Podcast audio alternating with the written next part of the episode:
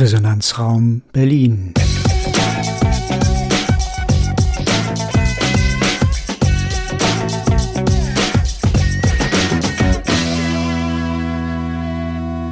Ein Podcast des Gasthörerprogramms Bana der TU Berlin. Ja, herzlich willkommen mal wieder bei Resonanzraum Berlin. Und heute zum zweiten Mal unter dem Oberthema Grün in der Stadt der Berliner Mauerweg. Beim letzten Mal in der ersten Episode, die wir schon gesendet haben, hieß es ja zum Schluss, der Mauerweg, das ist die große bekannte Unbekannte. Jeder kennt ihn. Oder doch nicht? Jeder kennt ihn. Aber als Schatz der Stadt? Als Symbol für die Teilung der Stadt? Wir finden, dass hier noch einiges geschehen muss, damit der Mauerweg in seiner Einzigartigkeit, darauf kommen wir später noch, richtig wertgeschätzt und vor allen Dingen auch gewürdigt wird. Von Politik, Verwaltung, den verantwortlichen Umsetzern, von Bürgern und Bürgerinnen dieser Stadt und von der Welt. Darum geht es heute. Hier im Studio begrüße ich die Mauerweg-Fachleute. Bado Stahl, hallo Bado. Guten Tag. Doris Grund, hallo Doris. Hallo Marianne und ich möchte gleich noch eine kleine Ergänzung hinzufügen. Der Mauerweg steht nicht nur für den Mauerbau, sondern für meine Begriffe ist es genauso wichtig, darauf hinzuweisen, dass er auch symbolisiert den Mauerfall. Er symbolisiert also eine wichtige Epoche, nicht nur dieser Stadt, sondern dieses Landes und der Welt. Auch darauf kommen wir noch. Ach so, jetzt habe ich ganz vergessen, mich selber noch mal vorzustellen. Hallo Marianne. Hallo Marianne. Marianne Wolf. Ähm, aber jetzt wollen wir in Medias Res gehen. Ähm, der Vorworte genug, lieber Bado. Ihr habt euch im Rahmen dieses Projektes, über das wir ja das letzte Mal schon gesprochen haben, eingemischt. Vielleicht kannst du noch mal ein bisschen erzählen, was ihr da eigentlich gemacht habt. Ja, vielleicht noch mal einen kleinen Bogen spannen. Die Weltordnung in der zweiten Hälfte des 20. Jahrhunderts war geprägt durch den Ost-West-Konflikt. Die Trennung der Welt in zwei Blöcke. Und ein sichtbares Zeichen dafür war der eiserne Vorhang. Dieser ging vom Nordpa Nordkap bis zum Schwarzen Meer. Die Inkarnation dieser Trennung war letztendlich die Berliner Mauer, die eine Stadt in zwei Teile getrennt hat. Zu diesem Konflikt gehört natürlich auch die Überwindung, also die Wiedervereinigung. Eine tödliche Grenze hört auf zu existieren und ist nicht mehr da. Kann das in Zukunft nur noch ein Wanderweg sein? Was war unser Anliegen für den 101. Brief an den Bürgermeister, den wir zum 30. Jahrestag der Wiedervereinigung geschrieben haben?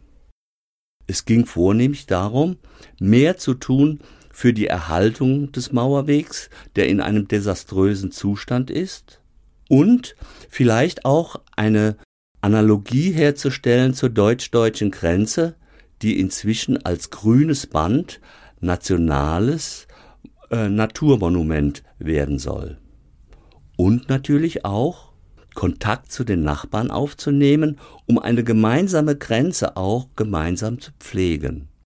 So, dieser Brief wurde nun weitergeleitet vom regierenden Bürgermeister Müller an Grün Berlin. Grün Berlin ist ein landeseigenes Unternehmen für eine klimaschonende Stadtentwicklung und ist zuständig für das Land, den Senat und die Bezirke.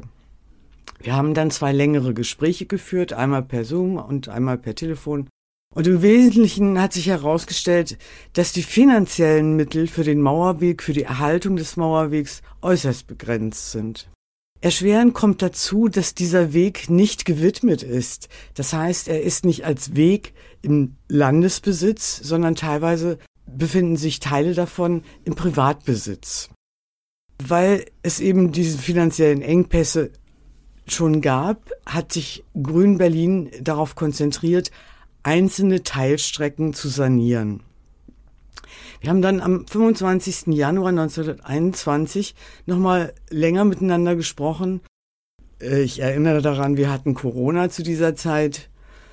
Und es wurde deutlich, dass sich die finanzielle Ausstattung eher verringern wird, weil man damals schon geahnt hat, dass Corona sich finanziell auswirken wird. Daher haben wir aus diesen Gesprächen die Konsequenz gezogen, dass unser Blick sich nicht nur auf die Grünfläche des Mauerwegs richten sollte, sondern dass es erforderlich ist, das Bewusstsein um die Bedeutung des Mauerwegs auch zukünftig in der Verwaltung, in Kultur und auch im Denkmalschutz zu schärfen.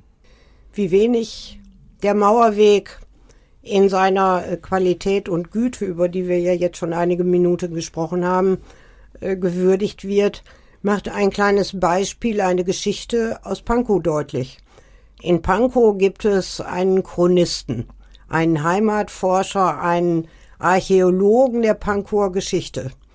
Und der hat in einem inzwischen verwilderten Gelände die letzten Überreste der ersten aus Ziegeln errichteten Berlin äh, Wall entdeckt. Der Mauer aus der ersten Bauphase, die Mauer aus Betonfertigteilen, die man kennt, ist aus der zweiten und dritten Bauphase. Das heißt, es gibt viele äh, auch bauliche Schätze zu entdecken, wenn es darum geht, äh, den Mauerweg wirklich ähm, zu entdecken, zu würdigen ähm, und äh, seine eigentlichen Bedeutung, über die du ja eben schon gesprochen hast, Bado, ähm, wieder zuzuführen.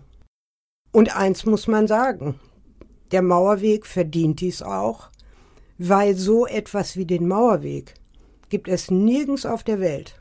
Der ist echt unique. Und das hat die Stadt selbst im Grunde genommen, das zeigen eure Erzählungen, noch nicht begriffen. Aber das kann sich ja ändern. Mit viel Geduld und äh, mit viel guten Ideen und davon gibt es ja die eine oder andere. Bado, du hast ja schon mal eine im Petto. Ja, wenn man sich mit dem Mauerweg beschäftigt, beschäftigt man sich auch mit Mauern, die es sonst auf der Welt gibt, die vielleicht etwas berühmter sind. Und da fällt einem natürlich die chinesische Mauer ein, aber es fällt einem auch ein, die, der Limes und von dem Limes, also der Limes hat damals das römische Reich gegen die Barbaren abgegrenzt und was für mich sehr erstaunlich ist, ist seit 2021 in Teilen äh, Teil des Weltkulturerbes. Das heißt, er hat irgendwo die höchsten Weihen einer kulturellen Institution und da fragen wir uns, warum nicht auch der Mauerweg? Natürlich ist es so, dass der Mauerweg ein Symbol der deutschen Teilung ist und der deutschen Wiedervereinigung. Die deutsche Gründlichkeit hat auch ordentlich dafür gesorgt, dass nicht mehr allzu viel davon übrig bleibt. Aber dennoch ist es aus meiner Sicht wert, dass er als ein nationales Denkmal, als Teil des Weltkulturerbes oder in einer sonstigen Form irgendwie gewürdigt wird.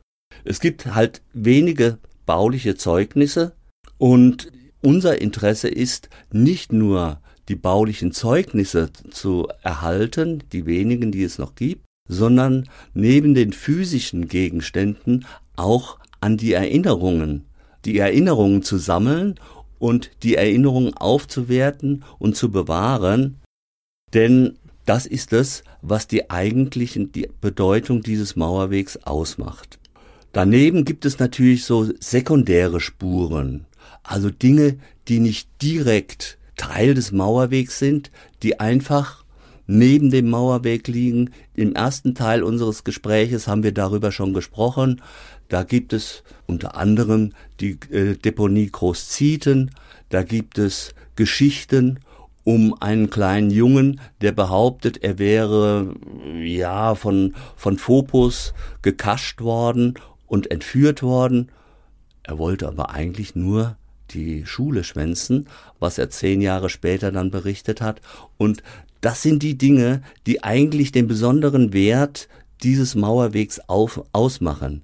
Die physischen Teile und die Erinnerungen, die an diesem Dokument, an diesem Weg dranhängen. Das heißt, der Mauerweg ist nicht nur eine ehemalige Grenze zwischen zwei Welten, er ist vor allem ein Dokument, ein wichtiges Dokument der Zeitgeschichte. Und das ist das, was wir erhalten wollen. Ja, es liegt in der Natur der Sache, dass der Mauerweg von jedem der Berliner Bezirke aus sehr gut erreichbar ist. Daher möchten wir unsere Hörer auffordern, sich selbst ein Bild zu verschaffen und einfach mal hinzufahren und zu sehen, was man dort alles entdecken kann. Und wir hier vom Podcast, wir werden versuchen, ob wir den Dornröschenschlaf, in dem sich der Mauerweg zurzeit befindet, zumindest unterbrechen können. Und in diesem Sinne darf ich mich fürs Zuhören bedanken und verabschiede mich bis zum nächsten Mal. Tschüss. Auf Wiederhören.